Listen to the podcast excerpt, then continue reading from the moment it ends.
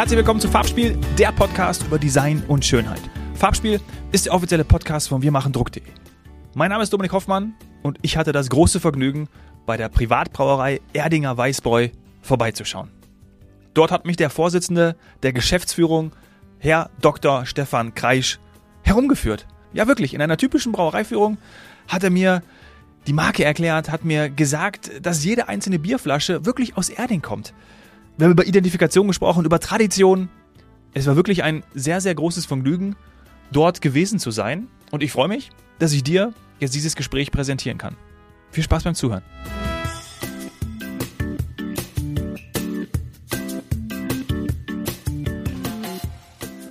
Herzlich willkommen im Podcast, Herr Kreisch.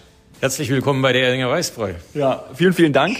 Ich bin gerade angekommen, habe schon eine wunderbare Präsentation wahrgenommen und dann kam es zu dem emotionalen Moment, da wurden die Jalousien hochgefahren und ich habe, kann ich eigentlich sagen, das Herzstück, darf man das so bezeichnen? Das darf man. Gesehen. Das darf man. Ja. Und dann, das ist aber auch wirklich, das ist schon tatsächlich emotional. Das ist Storytelling at its finest. Also das ist wirklich, äh, wirklich ganz toll, auch für die Besucher, weil wir sind ja hier, hier starten alle Führungen auch.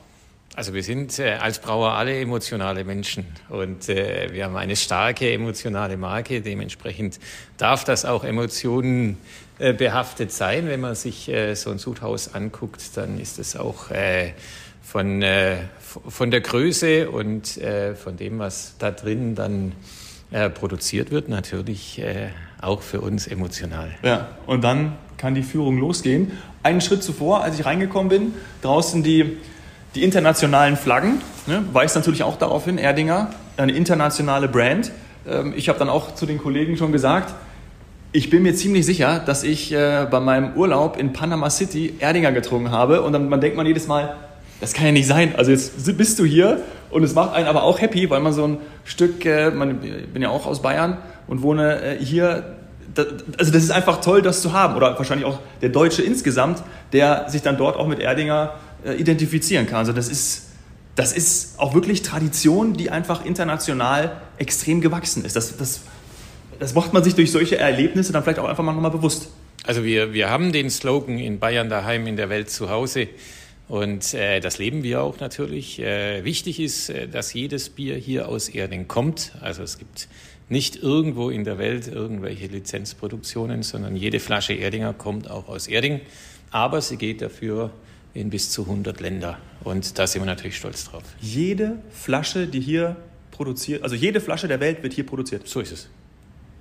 Das ist doch einmalig. Also es ist Genau, doch wirklich. weil nur hier gibt es unser Wasser und Ja. nur hier können unsere Braumeister darauf achten, dass die richtige Qualität entsteht. Ne? Also, ja, gut. Gehen wir mal ein Stück.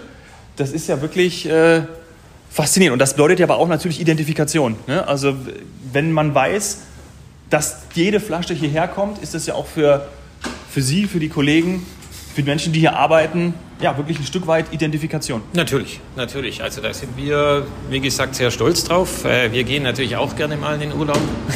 Aber wir laden die ganze Welt auch gerne hierher ein. Ja. Das heißt, wir haben äh, viele ausländische Gäste, meistens als Höhepunkt dann beim Herbstfest.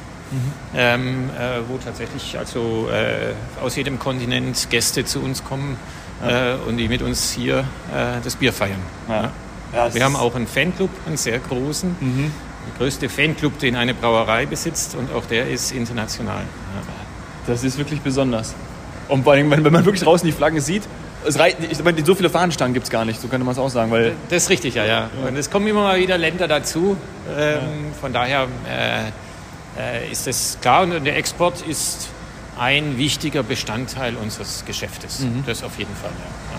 Was bedeutet dann im Umkehrschluss Tradition?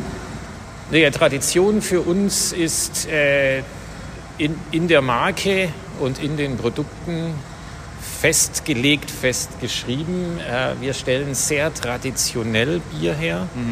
Ähm, das ist äh, eine sogenannte altbayerische Braukunst. Die Edelreifung, ähm, die wird nur noch von ganz wenigen äh, Brauereien tatsächlich ähm, kultiviert, weil sie deutlich aufwendiger ist als, ich würde mal sagen, modernere Brauverfahren. Ähm, da braucht man mehr Sorgfalt, mehr Zeit und besonders ausgebildetes Personal, damit das gelingen kann und damit es auf dem Qualitätsniveau dann auch betreibbar ist, wie wir das tun.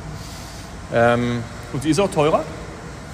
Die Herstellung ist teurer. Ja, ne? Ja, ja. Also, Ja, die, ja also ein- die, die Produktionskosten sind, sind höher. Ja. das liegt an der Zeit, in der wir äh, Bier zur Reifung ähm, bei uns äh, ist es im Hochregallager geben und ähm, äh, die Rohstoffe, die wir verwenden, sind natürlich nach dem bayerischen, dem deutschen Reinheitsgebot äh, festgelegt, aber wir äh, geben auch die Provenienzen vor, aus denen die Rohstoffe kommen dürfen. Das heißt, nicht jedes Malz darf zu Erdinger geliefert werden, da sind wir sehr strikt. Ja. Ja. Ist ja dann aber auch eine bewusste Entscheidung. Ne? Eine Privatbrauerei, die ja durchaus dann auch kostenintensivere Strukturen hat, weil sie eben die Qualität halten möchte, die Qualität für die Kunden bereithalten möchte. Weil man hätte ja auch sagen können, wir müssen da irgendwie andere Wege gehen, aber nein, das ist eine strikte Entscheidung und es wird so fortgeführt. Also die strategische Entscheidung ist, dass wir ein Premium-Hersteller sind ähm, äh, und dementsprechend natürlich äh, unsere Produktion, aber auch unsere Marke äh, danach ausrichten und pflegen. Okay. Ja. In dem Film vorhin habe ich auch schon gelernt, dass es eben genau diese zwei Stufen sind. Ja, also äh, Sie haben gerade schon die, die Edelreifung genannt, das ist der, der zweite Prozess.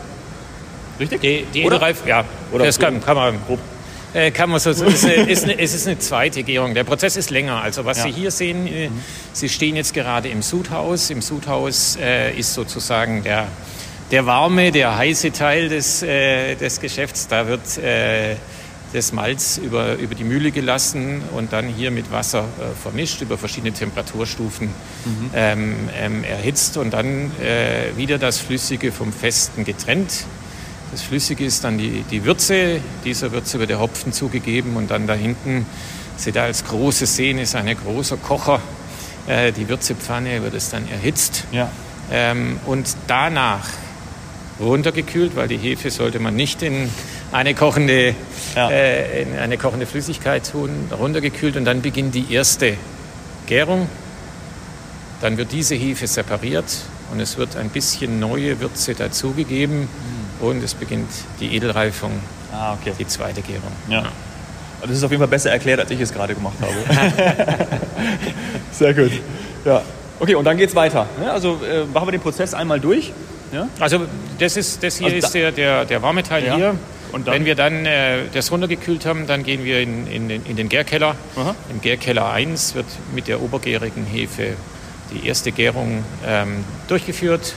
Dann wird diese Hefe separiert und äh, die Würze, die parallel hier entstanden ist, nochmal zugegeben und die zweite Hefe dazugegeben. Und diese zweite Hefe darf dann in der Flasche also es wird schon abgefüllt und auch schon etikettiert und dann in der Flasche diese zweiten Reifeschritt ähm, In den Hochregalen. in den Hochregallegern durchführen und der dauert dann zwei, drei Wochen. Das kommt immer darauf an, wie, welches Produkt es sich geht. Ja. Ja, okay. Cool. Dann gehen wir weiter, oder? Gerne, also, gerne. Ja? Als wir gerade hier reingegangen sind, äh, haben wir über die Fanclubs gesprochen. Äh, Du, äh, du hast sie erwähnt äh, in dem internationalen Zusammenhang. Und jetzt sind wir hier, jetzt sind wir hier so eine, nicht eine Hall of Fame, sondern eine A Wall of Fame, A Wall of Fans natürlich. Ne? Also da kann man, kann man schön sehen, die verschiedenen Stammtische und Fanclubs schicken uns äh, von, von ihren jeweiligen Sitzungen oder äh, äh, wo auch immer sie sich befinden, dann ein, ein Bild zu. Äh, die werden dann hier äh, hinter, hinter den Plexiglasscheiben äh, na, natürlich auch unseren. Mitarbeitern äh, präsentiert. Ihr seht, es sind äh, äh, unterschiedlichste auch Outfits dabei, ähm, alle in, in irgendeiner Art und Weise natürlich äh, dem Erdinger Weißbier Ja. verbunden. Ja. Zum Beispiel die Rüssel jetzt einmal Haxenburm. Haxenburm, genau. ja, das ist schön. Aber das macht dieses Feeling ja auch aus, über das wir gerade gesprochen haben. Ne? Also das ist auch ganz wichtig für eine Marke, dass man dieses Nahbare hat ne? und dass man Genau. eben nicht irgendein, irgendein Bier ist, sondern dass man wirklich diese Identifikation hat und die spüre ich. Genau, die, die, die baut sich auch äh, dann in, in jahrzehntelanger Arbeit auf. Ja. Das ist keine, keine Ja. Sache, die ad hoc entsteht. Das ist auch schön hier, die Mission da zu haben, Mission und Vision hier ähm, verewigt zu haben, auch für die Mitarbeiter. Ja, Ja, mit also Leitwerten. Großartig.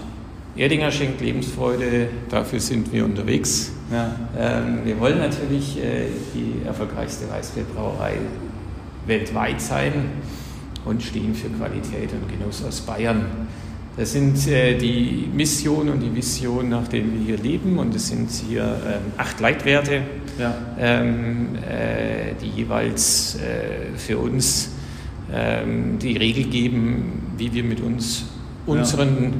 Äh, unseren Mitarbeitern, aber natürlich auch mit äh, unserer Umwelt umgehen. Und die Vision, wenn ich äh, das mal selbst sagen darf, als ich mich auf das Gespräch vorbereitet habe, dann stimmt es ja schon mal, dass ihr die erfolgreichste Privatbrauerei der Welt seid?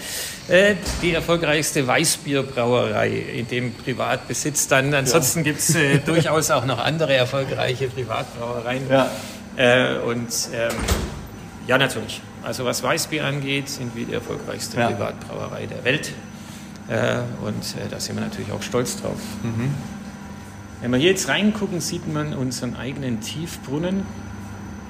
Ähm, der eigene Tiefbrunnen, ja. Klar. Der eigene Tiefbrunnen, ja. aus dem wir äh, fantastisches Wasser hervorholen können. Da sieht man ja da vorne drin noch äh, Ergebnisse der Bohrungen, ja. was da drüber, äh, drüber runtergeht. Äh, wir sind hier auf einer Tiefe von ca. 160 Metern äh, und können 360 äh, Kubikmeter pro Stunde fördern. das Wasser hat eine, eine nachweislich von menschlichem Einfluss freie Qualität. Das wird auch äh, zweimal natürlich von, im, im Jahr von unabhängigen Untersuchungslabors nachgewiesen, ähm, weil das äh, vom Alter her ähm, so alt ist, dass äh, hier noch Säbelzahntiger unterwegs waren, ja. äh, wo das auf die Erde, auf die Erde gefallen ist. Ja. Und äh, das macht uns natürlich ähm, äh, äh, sehr, äh, sehr stolz, aber ja. auch, ähm, auch bringt uns natürlich wirklich Vorteile in, in unserer Produktion. So ein Standortvorteil. Schönes, also schönes, schönes, weiches und qualitativ hochwertiges Wasser. Ne? Und auch gut, dass da der Mensch mal nicht genau. Hand angelegt hat. Ja? Genau. Hier in der Brunnenstube. Genau. Nachdem, nachdem in, in verschiedenen ähm, Oberflächenwässern ja mittlerweile wirklich äh, Unmengen an, an Rückständen nachweisbar ja. sind, äh, sind wir natürlich froh, dass, dass dieses Wasser so alt ist und auch durch so viele Schichten durch ist, äh, dass wir frei von und damit auch geschützt sind. Ja, und damit ja. auch geschützt ist. Ja. ja. Jetzt sind wir beim Gärkeller. Jetzt sind wir, stehen wir vor dem Gärkeller. Gärkeller ja. ähm, eine, eine der ähm, wichtigen Spezialitäten äh, die wir auch für unser Weißbier, in dem Fall die Hauptgärung haben, ist, dass wir in liegenden Tanks vergären. Das sind also okay. äh, Zigarren, die so der Länge nach, hier gibt es äh, auch äh, zur, zur Präsentation ähm, ein, ein Modell. Mhm. Äh, in liegenden Tanks ist die, die, die Oberfläche, der hydrostatische Druck sehr viel geringer, weil die die, die Höhe der Wassersäule, der Gärsäule sehr viel niedriger ist. Also man kann das ziemlich gut demonstrieren, so wäre es stehend. Und dann ja. ist es natürlich sehr viel höher und diese unterschiedlichen Druckverhältnisse, die da herrschen, machen einen Unterschied. Ähm, das heißt nicht, dass wir diese Tanks nicht auch hätten. Es gibt ähm, andere Biere, vor allem untergärige Biere, die so produziert werden und wo ein oder zwei Sude pro Tank in der Richtung ähm, äh, tatsächlich keinerlei Problem darstellen. Aber für unser Weißbier und die Weißbierhefe, die ganz besondere, die wir benutzen, ist diese schonende Art und Weise mhm. genau das Richtige. Und deswegen sind hier auch äh, dementsprechend 96 Tanks in liegender Variante verbaut äh, und äh, da können wir dementsprechend dann unseren Weißbierbedarf decken. Also alleine jetzt schon in den ersten, es sind wahrscheinlich zehn Minuten, die wir hier sprechen, äh, vom Brunnen bis jetzt hier zu den liegenden Tanks, habe ich noch nie in meinem Leben gehört, genau. dass es wirklich liegende Tanks gibt. Also sehr doch, viele, das ist äh, das äh, philosophische Sache, muss man sagen. Also okay. unter Brauern ah. dann äh, tatsächlich äh, eine, eine Diskussion, die mehrere Abende lang gehen kann, wer jetzt recht hat. wir, sind, wir sind davon überzeugt, dass unsere obergärige Hefe mit den liegenden Tanks die beste Kombination okay. bietet. Ja. Und das merkt man natürlich dann auch am Geschmack. Genau. Ja. Ja. Also eine Wissenschaft für sich. Das ist eine Wissenschaft für sich. Ja. Es sind auch mehrere mehrere Wochen Vorlesungen in Stefan, die, die sich damit beschäftigen. Da sind, da sind die Brauer sehr, sehr eigen. Okay. Es ist bis ins Kleinste untersucht und trotzdem äh, gibt es philosophische Streits darüber, was das Ja. richtig ist und was das falsch ist. ne? Okay, verstehe. Aber gerade dieser wissenschaftliche Ansatz, wenn man sich mit Ihrer Person beschäftigt, Ja. das ist ja schon etwas, was Ihnen ja auch sehr liegt, da genau ins Detail zu gehen und ähm, da genau nachzuforschen. Ja, also die, die, die, der, wissenschaftliche Hintergrund hinter dem, dem Brauwesen ist, jetzt würde ich sagen, für ja, verschiedene Lebensmittel eigentlich einmalig. Ja, also in Weinstefan ist das Studium zum, früher war das ein Ingenieurstudiengang, heute halt ein Master, aber, Ja. aber das ist natürlich ein, ein, ein wissenschaftlicher Zweig. Ähm, und aus der Brauindustrie kommen auch äh, durchaus Dinge, die sich in die ganze Welt Ja. fortgesetzt haben. Das beginnt mit dem Herrn von Linde, Ja. der die Kältemaschine erfunden hat Ja. und Brauer war. Ne? Ja. Also da waren äh, verschiedene Innovationen, haben durchaus äh, es aus der Brauwelt herausgeschafft Mhm. und sind für die ganze Welt natürlich auch der Louis Pasteur, der ja in Kopenhagen ähm, am Carlsberg Research Institute gelehrt hat. Ähm, also auch, der war natürlich normalerweise in Paris, aber äh, ganz viele dieser Dinge, einschließlich der Pasteurisierung, sind äh, ja, Sachen, die im Brauwesen entstanden Ja. sind und dann in die Welt gingen. Ja. Hochgradig interessant, ja. Ja. Wirklich. Also ein wissenschaftlicher Hintergrund haben auch die meisten, also alle äh, Diplombraumeister, die hier, es sind über 40 Braumeister, die hier arbeiten und äh, die haben alle eine Gr- grundlagenwissenschaftliche Ja. Ausbildung. Ja. ja. Spricht ja auch wieder für die Qualität. So, jetzt sind wir da draußen. Es ist ein bisschen windiger. Da drin befinden sich dann Werkstätten. Ah, ja.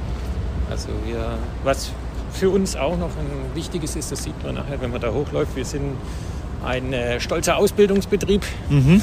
Wir haben sehr viele Lehrlinge bei uns, äh, sowohl in den äh, technischen Berufen, also Schlosser, Elektriker, Brauer und Melzer, aber auch in den kaufmännischen Berufen. Und seit kürzerem gibt es dann auch Ausbildungen im IT-Bereich. ja. Und, So entwickelt sich das alles, ne? ähm, Genau. Ja. Wie viele Mitarbeiter insgesamt? 530 sind wir. 530. Ja. Wow. Hier oben kann man das dann sehen. Dürfen die Lehrlinge ihre Gesellenstücke äh, ausstellen, Ja. die die dann in verschiedenen ähm, äh, machen und äh, in verschiedenen Bereichen machen. Und hier kann man auch dann die, die Erfolge, äh, die Ja, dann sehr schön. Dann, also wenn ein Einser Azubi ausgebildet wurde, dann darf man sich das hier, Da war sich hier verewigen. darf ja. man sich hier verewigen. Schön. Ja. Aber ist ja auch wichtig für die Region, ne? Also meine, nicht nur Arbeitsplätze, sondern aber auch, dass man, dass man, ja, auch gerade für, es hat ja auch sehr viel mit Tradition Genau. zu tun, dass man hier die Fahne hochhält. Also es ist wichtig, ist auch die, die Mitarbeiterbindung Ja. ähm, äh, ist, ist wichtig. Sie werden jetzt sehen, auf dieser Seite hier äh, haben wir äh, jeden, je nachdem der Zugehörigkeit Ja. zum Betrieb ab zehn Jahre äh, kommt man hier in die Ausstellung ist und äh, ja darf hier seinen, seinen eigenen äh, bebilderten Kronkorken ähm, Ja. aufhängen. Ne? Ja, Ja. toll. Super. Jetzt sind wir angekommen hier. Die andere Seite, das ist die Abfüllung. Ja, Ja. Äh, die Abfüllan Abfüllanlage, äh, hochmodern, Ja. äh, 2015 bis 2017 komplett neu aufgebaut worden und ähm, äh, dementsprechend eine der modernsten Abfüllanlagen, die es so gibt. Die, die drei, drei Füllbereiche sind es und da hinten noch die Verpackung für die Kartonagen. Ist äh, für jeden, der früher gerne ähm, äh, irgendwelche Eisenbahnen gespielt hat oder sonst was, ist das hier mal ein, ein, Ich heb- Ich hebe meine Hand. Wenn ich sowas sehe oder auch beim Flughafen unten unter dem Bereich diesen, diese Gepäck, äh, Genau. Gepäckab oder Gepäckbänder, die dann da in, in kilometerlangen Straßenzügen durch den Flughafen gehen, ähm, das hat hier ähnliche Dimensionen. ne? Also da, und die, die können, also solche, solche Füller, da hinten, wenn die, wenn die auf Volllast fahren, können die über 50.000 Flaschen ja, die Stunde hier. die Stunde. Ja, ja. Also das heißt mal drei. 100. 150.000 Flaschen die Stunde an Kapazität haben wir hier. Boah. Ja. ja. werden gefüllt. Wahnsinn. Also das kommt immer auf, die, auf das äh, Programm natürlich an. Ja. Ne? Wir haben hier auch noch einen, einen, einen Film dazu, wenn wir das wollen. Also hier ähm, sieht man den Weg, den, den die Flaschen machen, den, dann wie sie etikettiert werden ähm, und ähm, dann da hinten ähm, in den den- Kasten, ja. in den Kasten gehoben werden. Hier haben wir dann wieder die 15 bis 19 Ah, okay. Jahre. Ja.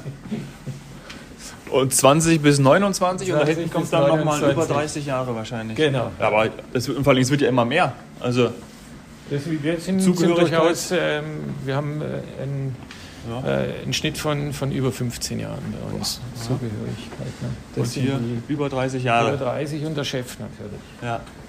Selbstverständlich. Ja, Herr Brombach. seit 1965 im Betrieb ist. Ja. Ja. Ist Also- länger als 30 Jahre. Ein bisschen länger, ist dann 50 Jahre hier. Ne? Ähm, hier hat man das ähm, im Moment, äh, da sehen Sie, fahren die Kästen ähm, in die Mhm. Unten rein. in, die, in das Untergestock. Da Ja. gibt es einen Tunnel, der die beiden Seiten der Straße und es kommt drüben wieder raus, ne, Und da kannst du dann, verbindet. da, da wird es dann Da gelagert. wird ne? auf, auf, auf Palette, Ja. ja, wird immer eine Palette und die Palette, das schauen wir uns gleich an, Ja. dann ins Hochregallager eingefahren und äh, bekommt dann dort die Lagerzeit je nach äh, Produkt und Gebinde, die es halt braucht. Ne. Ja. Alles automatisiert, digitalisiert. Das ist, äh, Automatisiert und digitalisiert. Ähm, wir, wir versuchen die Sache mit dem Laptop und den Lederhosen äh, schön zu kombinieren äh, und ähm, äh, dementsprechend auf dem neuesten Stand zu sein, was die äh, Datenverarbeitungen angeht. Äh, aber natürlich trotzdem äh, so traditionell zu brauen, wie es Ja. äh, noch vor 50 Jahren war. Und das ist aber auch ein schöner Ausweis dafür, dass das zusammen geht. Ne? Also es muss sich nicht ausschließen, sondern man kann es miteinander überhaupt verbinden, Tradition beibehalten und mit den zeitgemäßen, moderneren Methoden arbeiten. Genau. Und das spricht dann, glaube ich, auch für Erfolg. Ne? Ja. Hier raus?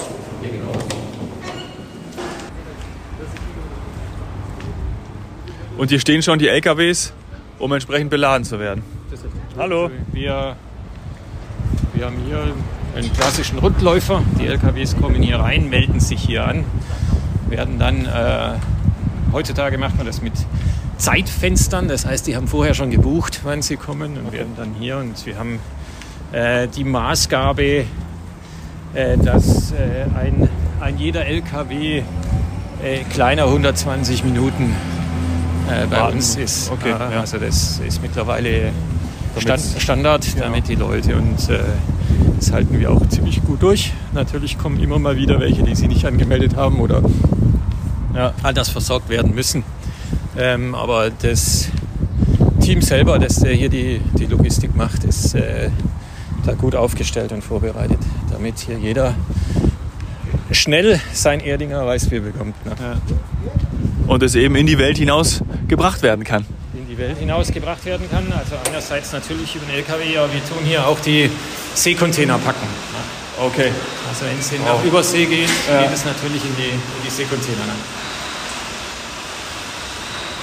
So, jetzt nähern wir uns dem Hochregallager. Ja. Ähm, das ist natürlich ein Stückchen nach oben. Mhm. So ein Hochregallager ist äh, wirklich hochinteressante Angelegenheit, weil es äh, nach einem sogenannten Prinzip der chaotischen Lagerung funktioniert. Das heißt, ähm, die, die Plätze werden natürlich äh, in dem Moment vergeben, in dem die Palette ansteht. Ja. Das heißt aber eigentlich weiß auch nur der Computer, wo was steht. Ne? Also bei ganzen ähm, Diskussionen über verschiedene äh, Sicherheitsmaßnahmen, wenn es um äh, Datensicherheit geht, äh, dann ist es natürlich hier besonders gesichert, denn, denn nur der Computer weiß es am Schluss, den brauchen wir schon. Ne? Ja. Also natürlich kann man da auch händisch eingreifen, aber das ist äh, Der Computer. Sache. Verlassen wir uns auf den Computer. Ja, in dem, in dem Fall, ja.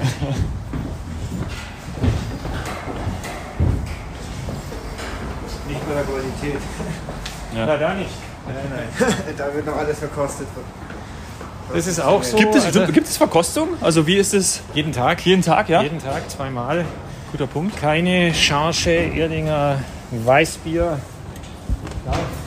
Ja. Äh, die Brauerei verlassen, wenn sie nicht von mindestens vier Braumeistern als Qualität identifiziert wurde. Ja. Und hier geht einem das Herz auf. Ich, mehrere, ich muss mich korrigieren, es gibt mehrere Herzstücke, weil ich angefangen habe. Äh, jetzt sehen wir in Aktion.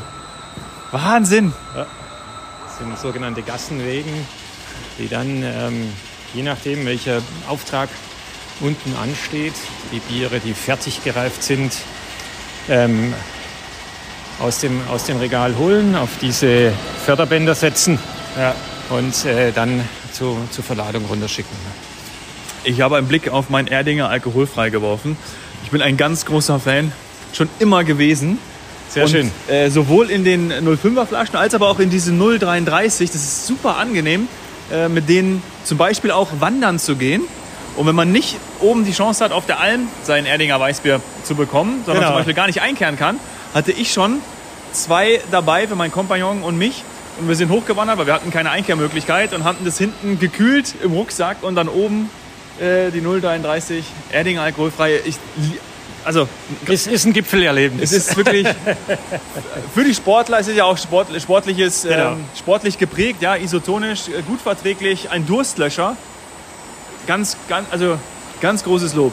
Ja, aber der, also die, äh, oder Erdinger alkoholfrei ist eigentlich die einzige, ähm, die es geschafft haben, tatsächlich das nicht als äh, etwas zu etablieren, was man trinken muss, weil man gerade verzichten muss oder sonst was, Ja. sondern als wirklich eigenständiges Getränk, als Durstlöscher, als Sportgetränk. Äh, Und da sind wir auch ziemlich stolz drauf. Da sind auch viele äh, Tri Biertrinker, die vorher gar keine Biertrinker waren, Biertrinker geworden. ne? Ja. Sie stoppen auch rechtzeitig, Ja, zum ja. Glück. Also das ist jetzt sozusagen ein frisch abgefülltes, das wird dann da jetzt abgeholt, also es läuft da voll, dann holt der Wagen es ab und schiebt es in die dementsprechenden Gassen hinein. Ja. Und hier bleibt es dann eben diese zwei bis drei Wochen, manchmal auch Produkt, länger. Je nach genau. Produkt, genau. Das Ja. ist, ähm, äh, also wir, die Qualitätssicherung kriegt von jeder Charge natürlich auch äh, ein, ein, äh, eine gewisse Anzahl von Flaschen, die dann unter denselben Bedingungen wie hier gelagert werden. Und da wird die Reife überprüft und die Verkostung gemacht. Und erst wenn das äh, von der Qualitätssicherung dann freigegeben wurde, dann darf sie wieder raus. Ja. So, so funktioniert das. Und äh, hat sich auch bewährt. Ja, Also die, die äh, Man könnte ja auch so weit gehen und sagen, dass es für jeden Geschmack etwas dabei, äh, etwas dabei ist. Also gerade auch mit den alkoholfreien Sorten. Ich denke da auch an, also nicht, dass Frauen weniger Bier trinken, aber gerade auch vielleicht eine weibliche Zielgruppe, weil ich eben auch ganz, also weil ich das weiß, auch in unserem Freundeskreis, dass, wie Sie auch gerade gesagt haben, dass dadurch auch neue Zielgruppen erschlossen wurden und dass das einfach auch ein Getränk ist, was dann mal super getrunken werden kann von jedermann und jeder Frau. Genau. Also die, die, die Gedanken, für wen wir ähm, äh, was tun, die sind natürlich tatsächlich äh, bei uns im Marketingteam äh, vorhanden. Und äh, die Basis ist immer die, die, die Qualität, auch wenn wir was Neues, äh, was Neues entwickeln.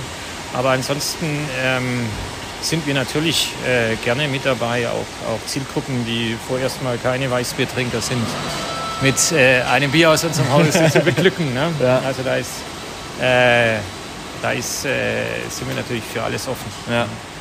Ähm, dementsprechend ist jetzt beim, beim alkoholfreien Weißbier mit Grape und Zitrone zwei Mischgetränke dazugekommen. Auch da haben wir natürlich auf den hohen Saftanteil und die dementsprechende Qualität äh, geachtet, was die, die Mischkomponenten angeht.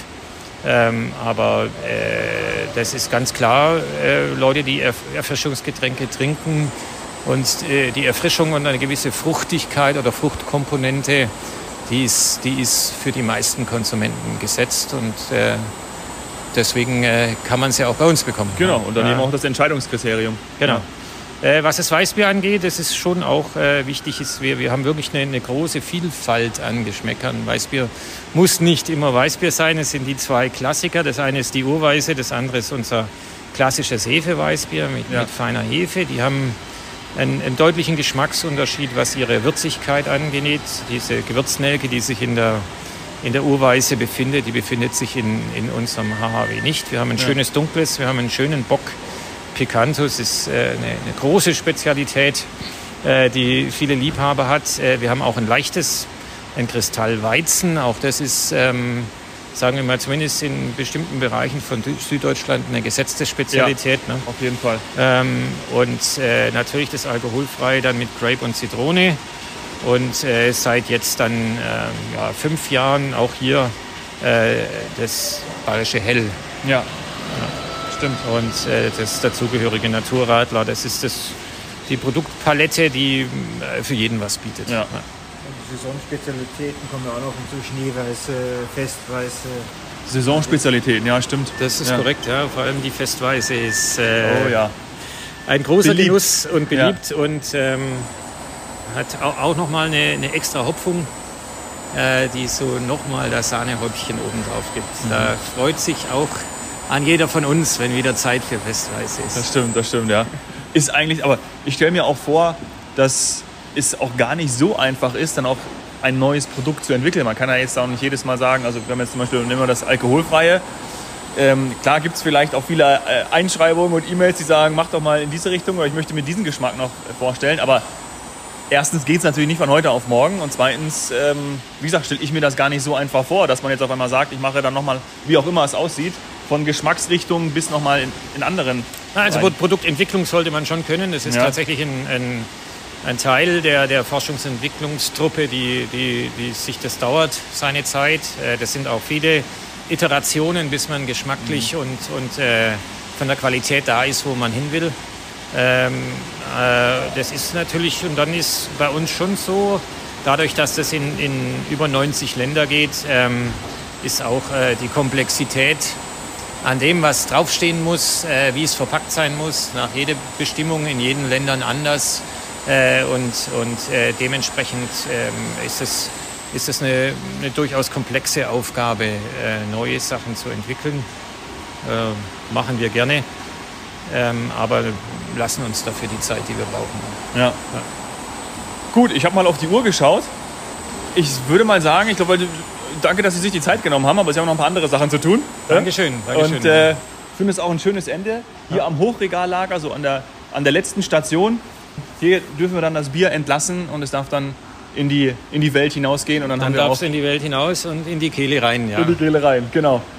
Letzter Punkt von mir. Es ist noch ein bisschen privater. Ich habe schon als Kind meinen Vater immer dabei beobachtet, wie er sein Weißbierglas, bevor es zum Einschenkprozess gekommen ist, ausgespült hat mit kaltem Wasser. Äh, was es damit auf sich hat. Aber ich glaube, viele, vielleicht haben auch ein paar jüngere Zuhörer, was so fachmännisch dahinter steht, dass man das, dass man das Glas nochmal kurz ausspült. Das Einschenken, man muss, muss auch in zwei, zwei äh, ein bisschen unterscheiden. Ja. Einmal ist es ein Ritual. Das, das, also, ähm, das habe ich bei meinem Vater auch, das, auch schon erkannt. Das Glas, das Glas nochmal auszuspülen, sich ja. auf das Einschenkritual eines Weißbiers zu freuen, ist, ist, äh, würde ich schon sagen, eine, eine rituelle Angelegenheit. Ja. Ähm, aber natürlich ist es so, dass ähm, in äh, vor allem Privathaushalten die, die Gläser meistens in, doch in der Spülmaschine gespült werden. Mhm. Und je nachdem, wie dann von äh, der warmen Phase auf die kalte das ausgetrocknet wird, sind durchaus ab und zu noch Rückstände von, äh, kleinere Rückstände von Spülmitteln oder sonst was drin. Ähm, und äh, die sind äh, meistens natürlich nicht gefährlich, aber für den Schaum unzuträglich. Mm. Ähm, das heißt, da sind so, so ein paar Dinge äh, dabei, die man nicht haben will. Und deswegen würde ich mal sagen, äh, ist es nicht nur ein Ritual, sondern einfach eine Vorsichtsmaßnahme, dass man ein, ein schön rückstandsfreies Bier hat, äh, wo, wo, wo dann auch äh, aus, aus der, der Spülmaschine nichts mehr, ah, okay. nichts mehr eingreifen könnte. Bei ähm, bei Wirten ist es dann anders. Da werden auch äh, andere äh, Industriespülmittel benutzt für Gläser, die extra für, auch für Biergläser gemacht sind, damit sowas nicht passieren kann. Ja. Aber die machen das ja auch. Also es ja. ist einfach Und dann ist es noch so, dass man in schönes kaltes Wasser auch das Glas temperiert.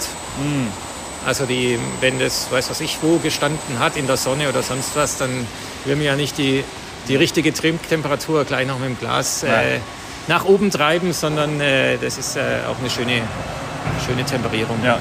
Und es ist natürlich auch dann förderlich, wenn man im 45-Grad-Winkel dann entsprechend einschenken kann, dass man Genau. auch eine schöne, eine schöne Krone oben hat. Ja? Und das, ist, richtig. wichtig. Also die, die, die, das Einschenken und das Einschenken ähm, mit, äh, mit dem richtigen Schaum und dann im Aussehen, das gehört zum Genuss dazu. Ja. Auch das Aufschütteln der Hefe und äh, das dann äh, mit hineinzubringen, dass es eine schöne gleichmäßige Trübung gibt, das Ja. äh, gehört zum Ritual, aber natürlich auch zum Geschmackserlebnis. Ja.